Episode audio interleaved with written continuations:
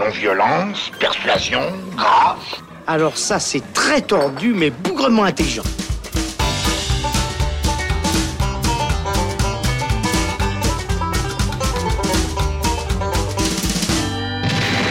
Bonjour à tous et bienvenue dans le Saloon, nouvelle émission où cette fois-ci nous allons nous intéresser aux grands films de l'été, aux blockbusters comme on les appelle. Et pour en parler aujourd'hui, autour de moi, je suis accompagné d'Alexandre Caporal, salut. Salut Robin. Et de Thibaut Ducret, salut. Salut, salut. L'idée aujourd'hui, c'est de revenir un petit peu sur toutes ces sorties estivales, les blockbusters comme on les appelle. On ne peut plus passer à côté. Il y en a maintenant, allez, on va dire une dizaine par été quasiment. Vu que l'été arrive gentiment à son terme, en tout cas là, à l'heure où on l'enregistre, il pleut dehors, donc on s'est dit que c'était l'occasion de revenir un petit peu sur cette QV 2018 en vous proposant une émission euh, coupée en deux. On va d'abord revenir globalement sur cette euh, fournée 2018 pour ensuite rentrer un petit peu plus dans le détail avec certains films qui nous ont marqués en bien comme en mal. Le Saloon, émission spéciale, bilan de l'été, c'est parti. Quand un gars à poil court derrière une fille, la queue en l'air et un couteau de boucher à la main, j'ai peine à croire qu'il est en train de quêter pour la Croix-Rouge. On vous propose donc de débuter par un bilan global de ces sorties estivales 2018. On n'aura évidemment pas l'occasion de revenir sur toutes. Il y en a eu quand même des marquantes. Pour toi, Alexandre, comment s'est déroulé ton été cinéma 2018 euh, Ce que je pense qu'on peut remarquer, c'est que j'ai l'impression qu'il y a eu déjà moins de blockbusters d'été. En fait, on remarque que les studios, depuis plusieurs années, étalent beaucoup plus en fait euh, leurs blockbusters sur toute l'année. Avant, il y avait vraiment cette période de l'été qui était propice à euh, livrer les, les films gros budget, on va dire. Puis là, ces dernières années, euh, on peut avoir un, immense blockbuster en février. C'était le cas cette année, par exemple, de Black Panther, qui a fait un, carton monumental, euh, ou bien des Avengers en avril. Avengers Infinity War. Et puis euh, là, cet été, on a eu quelques blockbusters. Mais c'est pas justement finalement le fait qu'il y en a tellement plus qu'on peut plus juste simplement les placer en été. C'est un peu. voilà, il y en a tellement plus qu'on est bien obligé de les étaler sur le reste de l'année et on a vu que ça marchait. Ouais, c'est clair. Et puis, euh, et puis là, j'ai l'impression encore plus en, en, 2018, puisque les résultats euh, des, des, derniers étés n'étaient pas les des résultats incroyables par rapport au reste de l'année, hein, comparé à il y a une dizaine d'années. ici, en 2018, j'ai l'impression qu'on a eu moins en fait euh, de blockbusters, ce qui nous a permis d'éviter euh, pas mal de déchets euh, qu'on a pu avoir en 2016 ou en 2017. Et on en a eu des très bons, comme c'était le cas l'année passée aussi. Et puis cette année, des très bons. Je pense notamment aux, Indestructibles 2 ou à Mission Impossible, ou bien à, des surprises horrifiques aussi. On va revenir là-dessus en deuxième partie. Mais oui, donc des, bonnes surprises et un peu moins de déchets. Peut-être, je sais pas, peut-être qu'on les a évités tout simplement cet été par rapport aux autres, où on s'est dit, bon, celui-ci, on le met de côté.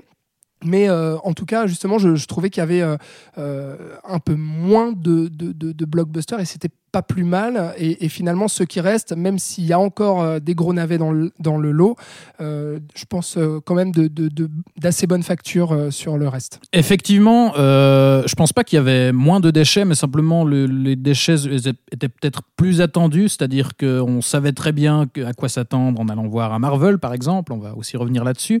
mais après, effectivement, comme tu le disais, Alex, je, pense aussi que, étant donné que les, voilà, les gros studios de, de Hollywood euh, s'oriente de plus en plus sur, euh, sur ces stratégies à long terme, sur ces, sur ces plannings préétablis euh, avec des films qu'il faut absolument faire rentrer dans telle ou telle case, ben, ils ont tendance du coup effectivement à, à, ne plus se limiter à l'été parce qu'effectivement historiquement la catégorie des blockbusters ça a été initié par Les Dents de la Mer et Star Wars et c'était comme tu le disais restreint à l'été.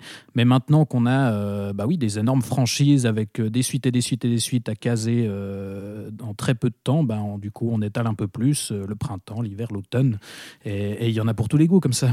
Je, me permets juste une, peut-être une question de relancer peut-être un petit peu euh, cette discussion parce que au final, vu que on, le dit, hein, il y a de plus en plus de blockbusters étalés un peu sur toute l'année, est-ce que c'est tellement pas du fast-food qu'on les oublie? Parce que je vous rappelle quand même que Solo, c'est sorti quasiment au début de l'été. On peut presque le considérer comme euh, un des premiers euh, blockbusters de l'été. Il y a eu Jurassic euh, World 2, dont on avait fait un épisode sur, sur le Saloon, qui, pour le coup, étaient deux films plutôt ratés. Hein. on vous renvoie au mhm. débat qui, qui, convient.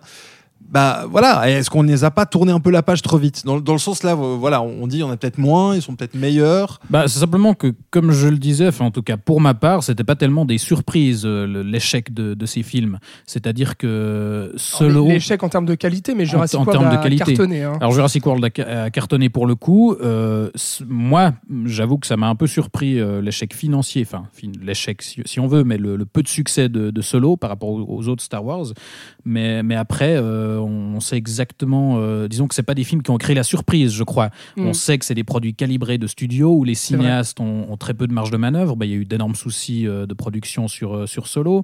Voilà, sur, sur Jurassic World 2 même, on avait un cinéaste qui, je crois, tous nous, nous touche profondément dans chacun de ses films. Et là, ça nous a laissé assez indifférents. Donc bref, ça s'inscrit tellement dans des, dans des plannings, dans des, dans des milieux euh, qui qu'on connaît et qu'on sait complètement verrouillés et, plus intéressés par le rendement que, que par, le, que par la, la créativité, que, que finalement, voilà, c'est peut-être pour ça qu'on a effectivement tendance à les oublier plus rapidement. Mais d'un autre côté, justement, on parlait qu'il y avait peut-être moins de blockbusters d'été euh, ici en 2018, mais du coup, euh, j'ai l'impression qu'on a vu, contrairement aux autres étés, un peu plus euh, de, de- créativité, d'innovation. Euh, c'est le cas notamment, euh, bon, même s'il n'y a pas tout qui est bien, mais je veux dire, on, voit des prises de risques un peu plus avec des films comme The Meg ou comme Skyscraper, dont on va parler, qui sont voilà une, une certaine nouveauté avec ce financement chinois, des, des- de l'inventivité, de l'innovation en termes de films d'horreur, avec des films comme Sans un bruit ou Hérédité, qui sont aussi voilà des films qui ont bien marché et puis qui sont de très bonne qualité et qui pour le coup euh, mettent un petit coup de pied dans la fourmilière euh, du, cinéma d'horreur, euh, alors qu'il y a des films peut-être un peu plus attendus comme The Purge 4 euh, qui, a fait aussi un bon score mais pas pas énorme contrairement à ce qui était un peu plus enfin à ce qui était attendu sur sur ce film.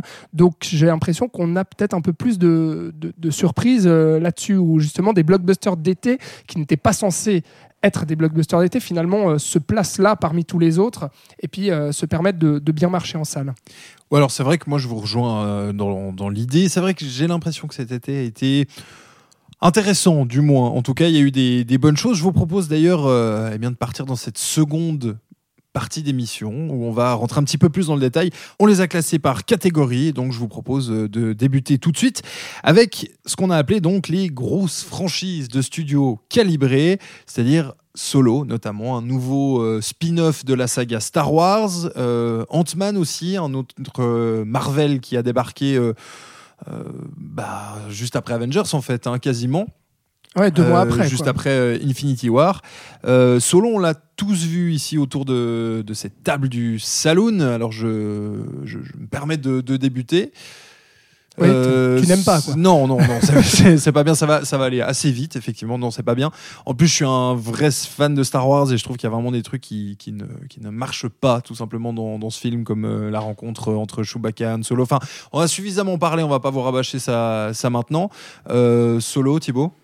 Bah, je pense qu'il y a un truc qui résume assez bien euh, le film et, tout le problème de ce genre de production, c'est que, pour rappel, au départ, euh, il y avait deux réalisateurs qui étaient sur le projet, euh, qui étaient Phil Lord et Chris Miller, qui, qui avaient réalisé le premier film L'aventure Lego et qui, justement, voulaient appliquer au film solo un principe d'improvisation, c'est-à-dire qu'ils prenaient beaucoup de liberté avec le script qui avait été écrit et ils donnaient libre cours voilà, au talent d'acteur de, des comédiens et ils laissaient justement la possibilité à de la création. Et ils ont été virés du projet à cause de cette méthode et remplacés par Ron Howard, qui a finalement réalisé le film.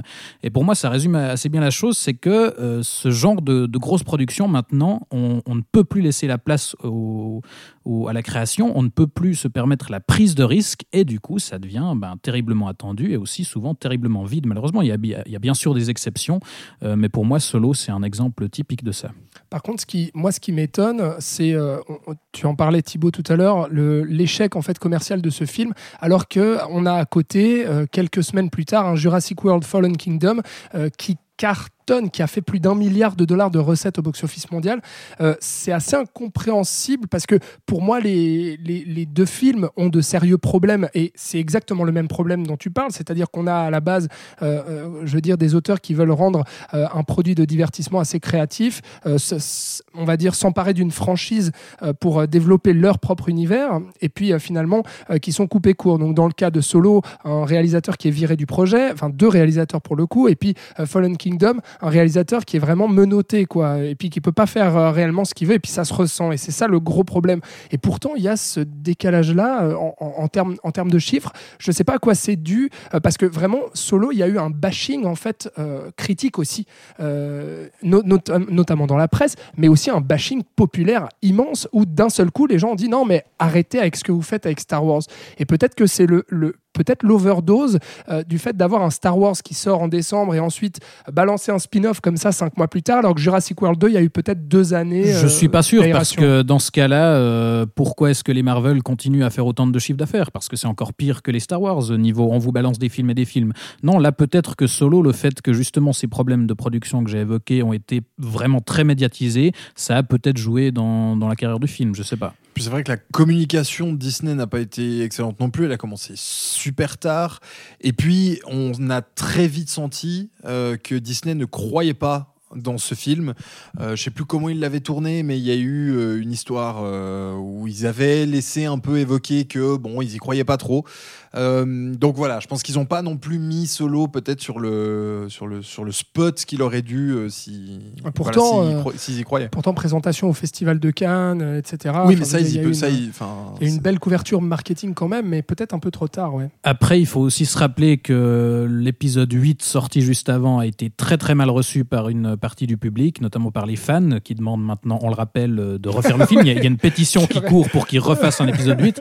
Donc je sais pas, peut-être que c'était euh, un boycott de la part de ce public-là, euh, c'est pas impossible non plus.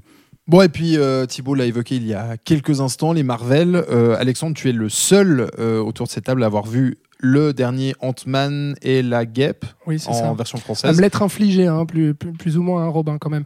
Non, euh, ce, qui est, ce qui est intéressant, c'est qu'on sent vraiment, en fait, euh, avec cette euh, Ant-Man deuxième du nom, donc, qui donne suite à Ant-Man qui est sorti maintenant il y a 2-3 ans de cela, on sent vraiment le remplissage, en fait, de Marvel. C'est-à-dire, bon, on avait notre gros bébé qui était Avengers Infinity War, ça a cartonné, ça a fait euh, 2 milliards de recettes, etc. Bon, c'est très bien. Euh, et puis là, voilà, d'avoir euh, euh, un autre Marvel, ça y est, pour combler l'été. Et du coup, on est encore dans cette réflexion-là que du coup, ils laissent peut-être un film un peu plus mineur de, leur, studio. s'occuper de l'été blockbuster alors qu'ils ont fait des, des cartons en février en avril. Et avec euh, Ant-Man et la Guêpe, ce qui est assez hallucinant, c'est qu'on a l'impression d'assister à une chute de studio où le studio n'avait absolument euh, rien à faire de, de, faire un bon film, c'est-à-dire qu'ils nous ressortent tous les codes qu'on a déjà vus et revus euh, chez Marvel. On a un scénario absolument vide, c'est- c'est-à-dire que ça ne raconte absolument rien. Et en termes de, de, cinéma, de mise en scène, on se retrouve devant, je pense, l'un des films les plus plats et les plus inoffensifs que Marvel n'ait jamais fait. Donc c'est un, un gâchis sans nom, puisqu'on reste encore sur un film avec un énorme budget euh, qui n'a pas fait, je pense, euh, un carton euh, au box-office. On est à, à 400-500 millions de dollars de recettes, ce qui n'est pas voilà, tout ce qu'on a vu avec les Marvel ces dernières années.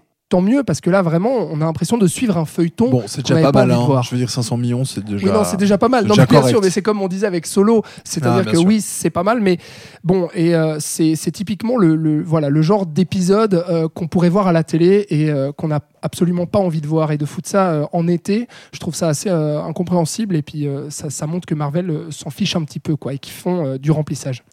Alexandre, justement, tu parlais euh, un petit peu plus tôt dans ce podcast euh, de ces grosses coproductions. Je vous propose de, tourner la page maintenant et de parler de, ces fameuses productions, puisque, eh bien, on sait que voilà, les films coûtent de plus en plus cher à, produire, donc euh, les États-Unis, eh ben, des fois, ça suffit pas.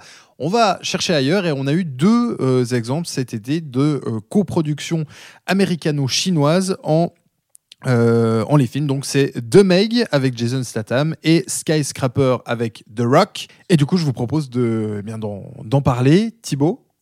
Oui, donc juste pour recontextualiser, ça, les coproductions hollywoodiennes euh, avec, euh, avec la Chine, c'est un phénomène qu'on peut déjà euh, remarquer de- depuis quelques années. Euh, si vous aviez déjà vu euh, Transformers, euh, l'âge d'extinction, donc le premier avec euh, Mark Wahlberg, euh, il y avait tout un passage aussi euh, qui se passait notamment à Hong Kong et il y avait euh, un casting euh, en grande partie chinois aussi. Euh, et c'est ce qu'on constate là aussi avec euh, des films comme euh, Skyscraper et euh, The Meg. Euh, c'est qu'effectivement, le marché chinois, c'est un marché très intéressant. Et du coup, euh, ben, de plus en plus, Hollywood va produire des films en association avec la Chine, ce qui implique du coup euh, qu'il y a forcément des passages du film qui se déroulent à peu près aux environs de la Chine et qu'on trouve au moins un ou deux Chinois dans, dans le casting. Qui parle chinois aussi, euh, d'ailleurs, à certains chinois moments. tout à fait. Et du coup, ça, ça peut être euh, bah, très intéressant de voir ces deux cultures se, se rencontrer, mais, mais la plupart du temps, bah, ça reste quand même plus un prétexte qu'autre chose. Et je crois que c'est un peu le cas sur ces deux films-là, enfin surtout The Meg qu'on a, qu'on a tous vu. Et ça, ça cartonne aussi. hein. Ce qu'il faut dire, c'est que bon, Skyscraper, je, je me souviens plus exactement à, à quel point il a marché, mais en tout cas, The Meg, euh, c'est certainement euh, le blockbuster d'août, euh, en tout cas de la fin août, là, qui est sorti euh, récemment, qui cartonne chez lui aux États-Unis. Et puis, bien sûr, on a vu le bond qu'il a fait euh, en termes de chiffres euh, en Chine. Bah, deux mecs, justement, juste pour euh, contextualiser, si vous n'en si avez pas entendu parler, c'est donc Jason Statham qui euh, va se retrouver euh, dans la mer, quasiment en Chine, hein, d'ailleurs, comme tu le disais Thibaut, et qui va affronter un mégalodon, c'est-à-dire un requin géant. Voilà, va- Requin préhistorique. monsieur. requin préhistorique géant. et euh, on va donc le suivre euh, pour essayer de l'affronter, comme vous pouvez l'imaginer, gros film d'action où il y a quand même passablement de dialogue, n'est-ce pas? Et donc ça va être l'occasion de discuter un petit peu de ce film. Euh, en deux mots, c'est c'est pas très bien, mais c'est rigolo, Alexandre? Oui, oui, non, c'est assez, bien résumé en fait. Bah, c'est, on, on mise tout, voilà, encore une fois, euh, sur euh, sur deux choses. On est dans le blockbuster d'été vraiment, mais euh, comme on pourrait l'imaginer. hein. C'est-à-dire que on fait une ressucée des dents de la mer, donc la définition même du blockbuster d'été avec le gros requin, mais cette fois-ci un requin encore plus gros. Et puis on met une star de film d'action et de blockbuster qui est Jason Statham pour essayer de renflouer les caisses. Et puis, niveau, scénario et dialogue, c'est clair que là, je pense qu'on a dû payer un enfant de 8 ans pour faire ça parce que c'est absolument pas possible ce qui se passe. Après, en termes visuels, il y a deux, trois choses assez intéressantes dans l'utilisation de la technologie, des sous-marins, etc. 150 millions de budget quand même, hein. Oui, c'est cette coproduction. ouais. Et, et- et puis finalement, on se retrouve devant un film en fait qui se prend énormément au sérieux, euh, alors qu'il devrait euh, justement être beaucoup plus généreux en termes euh, en termes d'action, en termes de, de gore aussi. euh, avec, on parle quand même d'un requin préhistorique qui va bouffer des gens, quoi. On refait la scène de la plage, euh, des dents de la mer, mais euh, de façon euh, avec totalement un milliard de touristes avec des bouées. Exactement, un milliard de touristes chinois avec des, avec des bouées. Et puis, et puis ça reste vraiment mais, hyper faible en fait en, en- en termes de fun qu'on pourrait, qu'on pourrait se procurer. Et on va tomber dans des méandres d'un scénario qui essaye de, de, de- de créer des personnages malgré lui et puis de créer une certaine, un, un côté dramatique en fait qui plombe complètement le, le- le- le- comment dire, le plaisir qu'on pourrait avoir devant un film comme ça qui devrait assumer beaucoup plus euh, son côté euh, série B. Et ce qui ici euh, n'est pas le cas. Donc du coup, on est un peu le cul entre deux chaises en se disant, bon, il y a, y a quand même des passages, notamment avec un petit chien ou bien avec un touriste dans une énorme bulle qui court sur la mer. Et puis, à part ces, passages un peu, un peu fun, justement, vraiment pour les cinéphiles, il y, y a très peu à grailler, quoi. Ouais, je suis d'accord, c'est un blockbuster complètement teubé, mais qui n'assume pas complètement de l'être, comme tu le dis, parce qu'il y a, il y, a, il y a quand même au, au début une scène où euh, des scientifiques qui explorent donc les, les fonds marins euh, annoncent qu'ils vont euh, insérer le- leur sous-marin dans, dans, dans les bas-fonds, voilà, les profondeurs sous-marines.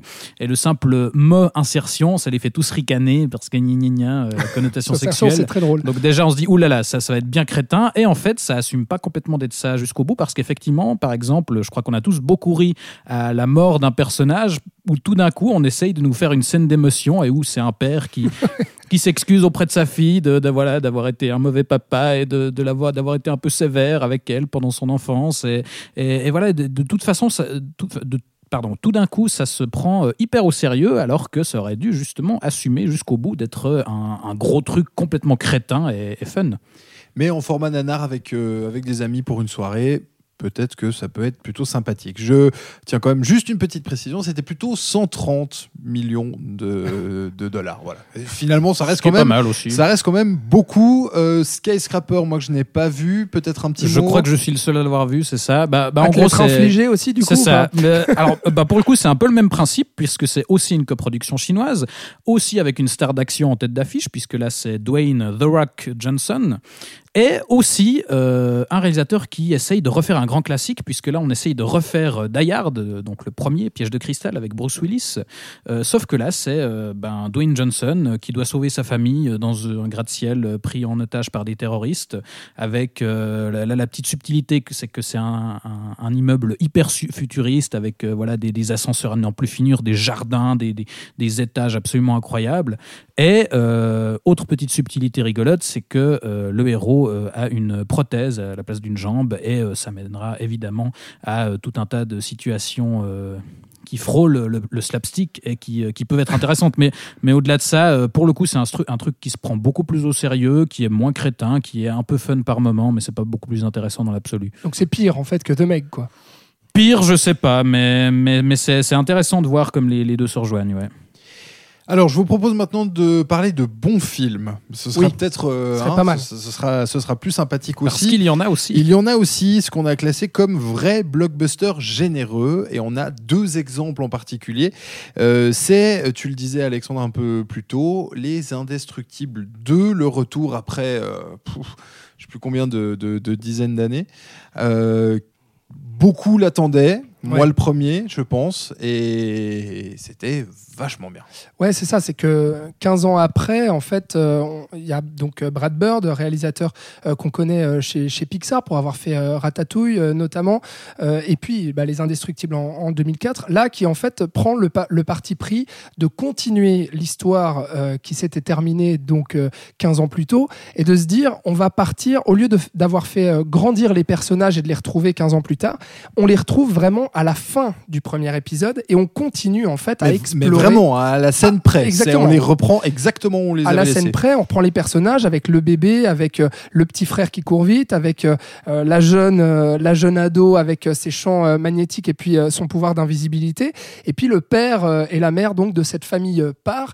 Et comme Brad Bird aime le dire, c'est un film de alors oui, on parle de super-héros, mais c'est un film sur la famille avant tout, comme, euh, comme l'a fait énormément Pixar. Et Ce qui là- était déjà le cas du premier ce qui d'ailleurs. était déjà le cas du premier, exactement. Et puis là, il continue justement à explorer la famille en inversant les rôles, puisque dans le premier épisode, on avait euh, le père qui était confronté euh, seul, en fait, euh, à poursuivre un certain, un certain destin, à être confronté à, à- à- à certains affrontements, à des obstacles, etc. Ici, cette fois-ci, c'est c'est la mère, justement, qui, qui dirige un petit peu les, les actions et puis euh, les objectifs. Et on a le père qui reste à la famille à, à s'occuper du bébé.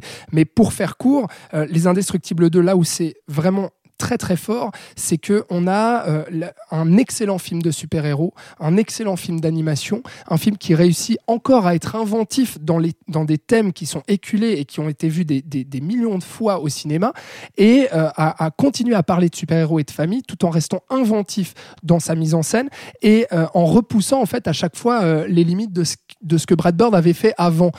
Donc on se retrouve devant un, blockbuster familial qui est vraiment hyper généreux, euh, jouissif par moment et tout simplement je pense l'un des meilleurs films euh, de cette année en tout cas pour moi.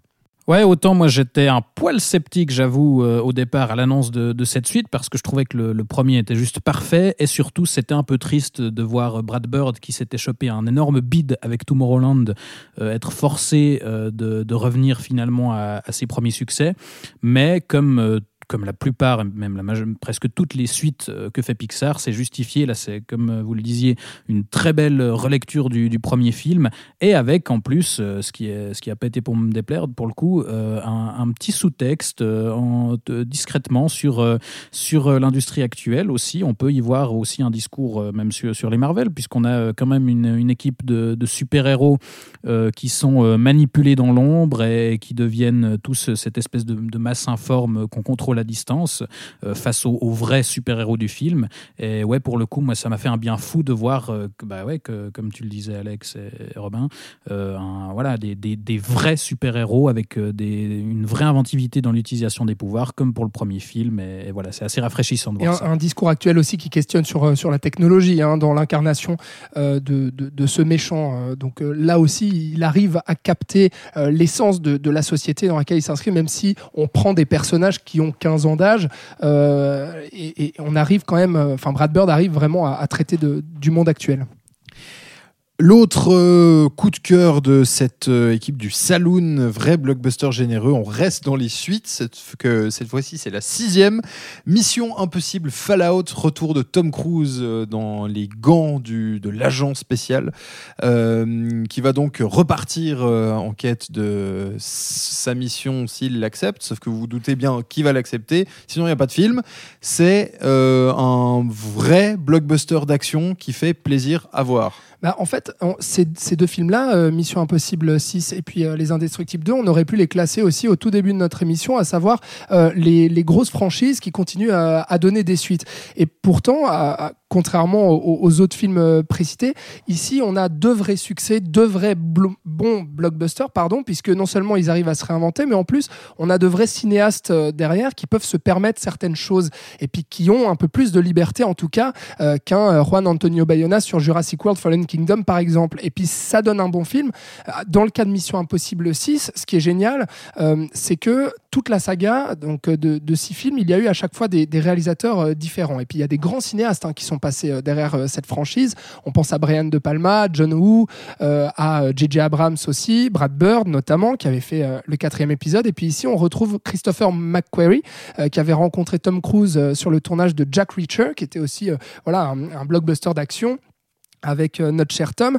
Et puis là, donc, il rempile euh, après Mission Impossible 5 avec Mission Impossible 6 où il donne euh, une suite directe en fait à, à ce cinquième opus. Donc, on va retrouver l'agent et toute son équipe puisque maintenant on n'est plus dans un film où seul Tom Cruise prime, mais on est dans un film d'équipe, un bon film d'espionnage, un film d'action ultra généreux, mais vraiment, c'est-à-dire que ça ne s'arrête pas pendant deux heures et demie, on en prend plein la gueule, et ça, ça fait vraiment du bien, quoi, de, de voir un mec qui sait faire du cinéma et qui sait se dire, quitte à faire un, un- un vrai film d'action, on y va, quoi, et on, on y va dans la surenchère, des cascades, des fusillades, des bastons, parce qu'il y a une scène monumentale euh, dans, dans des toilettes d'une boîte de nuit parisienne euh, où euh, les agents se foutent sur la gueule, notamment avec euh, euh, Superman, j'ai oublié son nom. Henry Cavill, merci, qui joue euh, euh, donc euh, un personnage plutôt antagoniste euh, dans cet opus-là. Enfin bref, ça m'a énormément plu. Ouais, bah complètement. Moi, c'est typiquement voilà le genre d'exemple qui, pour moi, qui prouve que grosse franchise, ça veut pas forcément dire truc hyper calibré. Là, comme tu disais, la particularité de, de la franchise Mission Impossible, c'est que c'est quelque chose qui est géré par Tom Cruise, qui va aller chercher des vrais cinéastes qui lui ont tapé dans l'œil. Il est producteur aussi. C'est ça. Et pour le coup, euh, c'est très clairement cet épisode le, plus ambitieux en termes de spectacle. Comme tu le disais, ça, en, ça envoie du bois, quoi. Enfin, c'est le plus long. Et il y a peut-être quelques séquences qui sont un poil étirées, mais, pour, euh, le, reste, c'est vraiment voilà, il y a une vraie exigence, une vraie générosité. Et euh, c'est non seulement un film d'équipe, effectivement, mais aussi, on peut aussi le rattacher aux Indestructibles parce que pour moi, c'est aussi un vrai film de super-héros parce que, bah, évidemment, c'est surtout à travers cette franchise que Tom Cruise s'est construit euh, voilà, l'image de, héros d'action euh, et de, de, casse-cou qu'il a aujourd'hui. Euh, mais aussi, dans ce film-là particulièrement, je trouve, on a des vrais questionnements qui pourraient tout à fait s'appliquer à un film de super-héros sur voilà, qu'est-ce que c'est que le sauver le monde, qu'est-ce que ça implique, les sacrifices qu'il faut faire, les, choix, etc. Et il y a, alors c'est pas forcément le truc le plus original qu'on ait pu voir, mais ça raconte bien plus sur ce que c'est qu'un héros d'action que la, la majorité des Marvel, pour moi.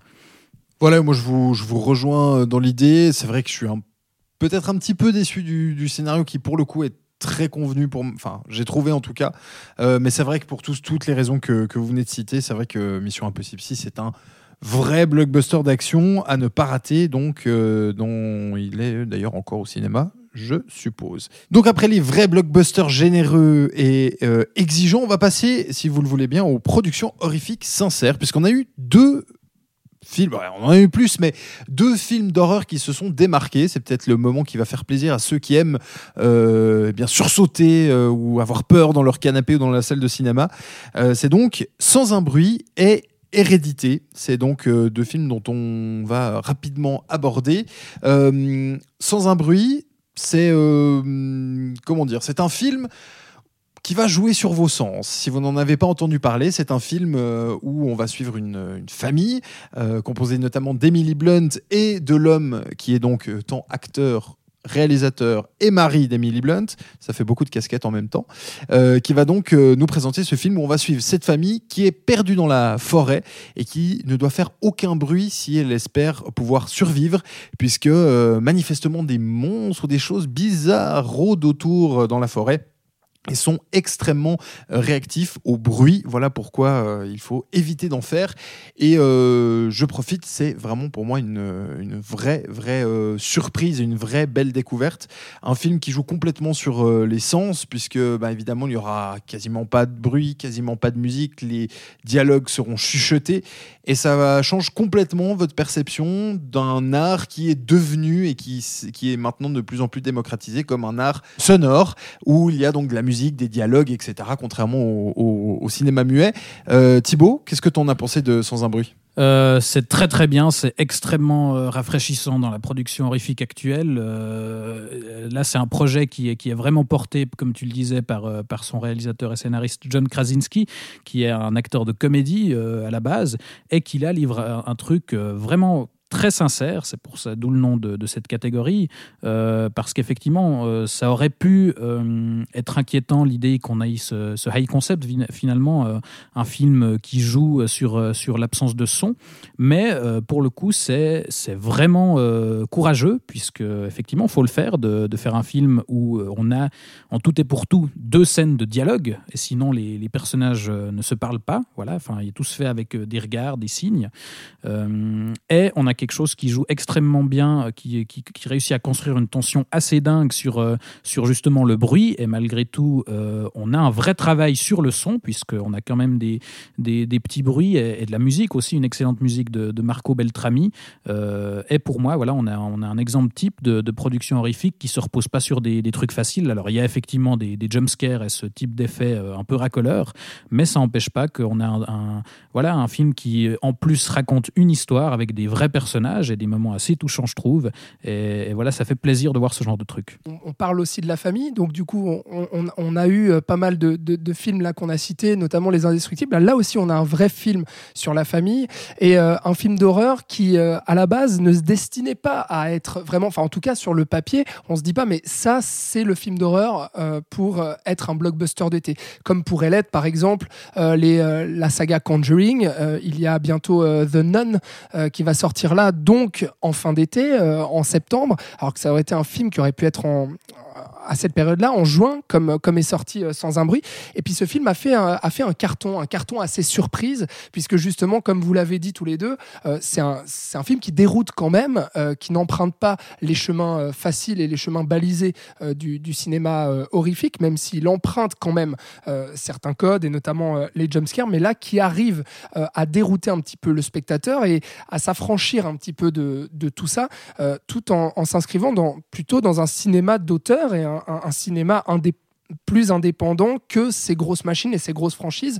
Et, euh, et ça fait plaisir déjà de voir un film d'horreur comme ça. Et surtout, ça fait plaisir de voir qu'il y a un public qui répond présent euh, euh, pour ce genre de proposition à Hollywood. Et, j'espère que ça va donner envie aux studios, justement, de laisser des, auteurs s'emparer d'un film comme ça pour en faire un film grand public qui peut marcher d'une bonne façon en salle. On va rester dans les familles et dans les films d'horreur avec Hérédité, autre film qui a fait pas mal parler de lui, euh, eh bien, justement dans les sorties euh, estivales. Euh, L'histoire d'une famille, et ben voilà, on y reste, qui est, comment on va dire, hantée qui va être, oui, on, peut le dire ça, hanté par une force supérieure qui va les malmener légèrement et on va suivre eh bien l'éclatement de cette famille face à ces phénomènes assez paranormaux. Thibaut, qu'est-ce que t'en as pensé de Hérédité Alors c'est un film extrêmement déroutant, euh, extrêmement dérangeant aussi surtout puisque euh, on a euh, toute une première partie en fait où l'horreur naît des, relations entre les personnages. Il y a, un vrai malaise euh, dans, le fonctionnement de cette famille puisque tout commence par euh, par la mort de, de la grand-mère et ça aura tout un tas de conséquences euh, sur, sur le reste de la famille. Et euh, on a un film qui joue euh, avec tout un tas d'images euh, assez, assez peu communes dans le cinéma hor- horrifique. Il y a, il y, a, un jeu sur euh, la maison de poupée, puisque la mère euh, euh, crée en fait des, miniatures de maisons. Et, on a toute cette idée que justement la famille est, en quelque sorte dans une maison de poupée, elle n'est pas maîtresse de, ses actions. Et, et on a comme ça, la première heure est vraiment extrêmement malaisante tout du long. Et ensuite, on a malheureusement un glissement dans le fantastique avec une dernière partie qui, là, euh, la dernière demi-heure, euh, est complètement euh, dans le cinéma fantastique, mais à, fond les ballons, alors qu'au contraire, dans la première partie, on était vraiment plus sur, sur du film plus d'horreur plus mentale, si on veut. Et pour moi, le glissement entre les deux parties, et notamment la scène pivot, qui est une scène de, spiritisme, et qui, pour là, ressemble à la pire caricature des, Conjuring, justement, même si dans l'absolu, j'aime bien aussi cette franchise, mais la, la scène en soi fonctionne pas, et le glissement entre les deux est pas réussi, alors que pour moi, les, deux parties sont intéressantes, et il y a des choses très intéressantes, surtout au niveau de la réalisation.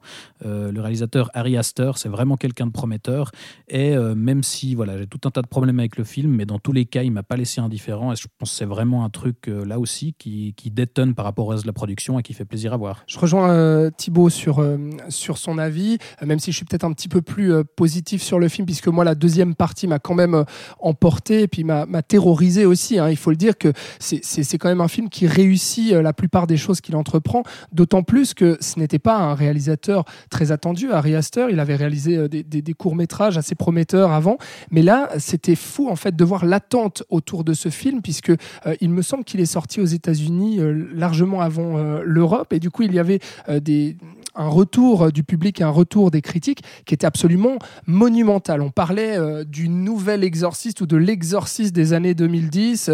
Enfin, c'était euh, vraiment, euh, je pense, pour les, fans de cinéma de genre et de cinéma d'horreur en particulier, l'un des films, si ce n'est le plus attendu de l'année. Et puis, moi, j'ai pas trouvé ça décevant. J'ai- trouvé ça même assez, euh, assez brillant, euh, notamment dans la mise en scène. Et euh, je vais pas répéter euh, ce qui a déjà été dit, mais pour moi, c'est un, un coup de cœur, oui, euh, effectivement, de l'année, même s'il y a certains problèmes, peut-être liés à, à la jeunesse du cinéaste qu'on attend de, de voir, en tout cas, ces prochaines années. Et pour le coup, moi, je pense que je suis peut-être le moins positif de vous trois, puisque pour moi, alors la coupure m'a complètement sorti du film et euh, m'a complètement laissé sur le, le bord de la route. Je trouve la première heure, comme le disait Thibaut, vraiment euh, brillante par, euh, par la construction de ses personnages, des relations entre les membres de la famille, et hum, ça m'a malheureusement complètement sorti cette. euh, ce- T'as pas flippé, toi, avec Tony Colette euh, qui Grimpe commence à changer Ouais, qui grimpe non, non, plafond, je trouvais juste, de- euh, je trouvais juste regard. ça euh, devenu ridicule en fait par le, Ah, merde. le, le- le twist. Mais c'est pas grave, euh, puisque euh, puisqu'il y en avait d'autres, puisque ce film-là, il faut le dire, nous on l'a vu euh, dans de belles conditions, puisque c'était au Festival du film fantastique de Neuchâtel cet été avec euh, toi Thibaut, et on va en profiter pour faire un rapide point sur un film qu'on a classé sous mention honorable parce que eh bien c'est un film qu'on pourrait rattacher au blockbuster d'été, mais qui est passé complètement inaperçu euh, dans, la, dans la presse, dans, dans les médias, euh, même, même cinéma d'ailleurs, j'ai l'impression.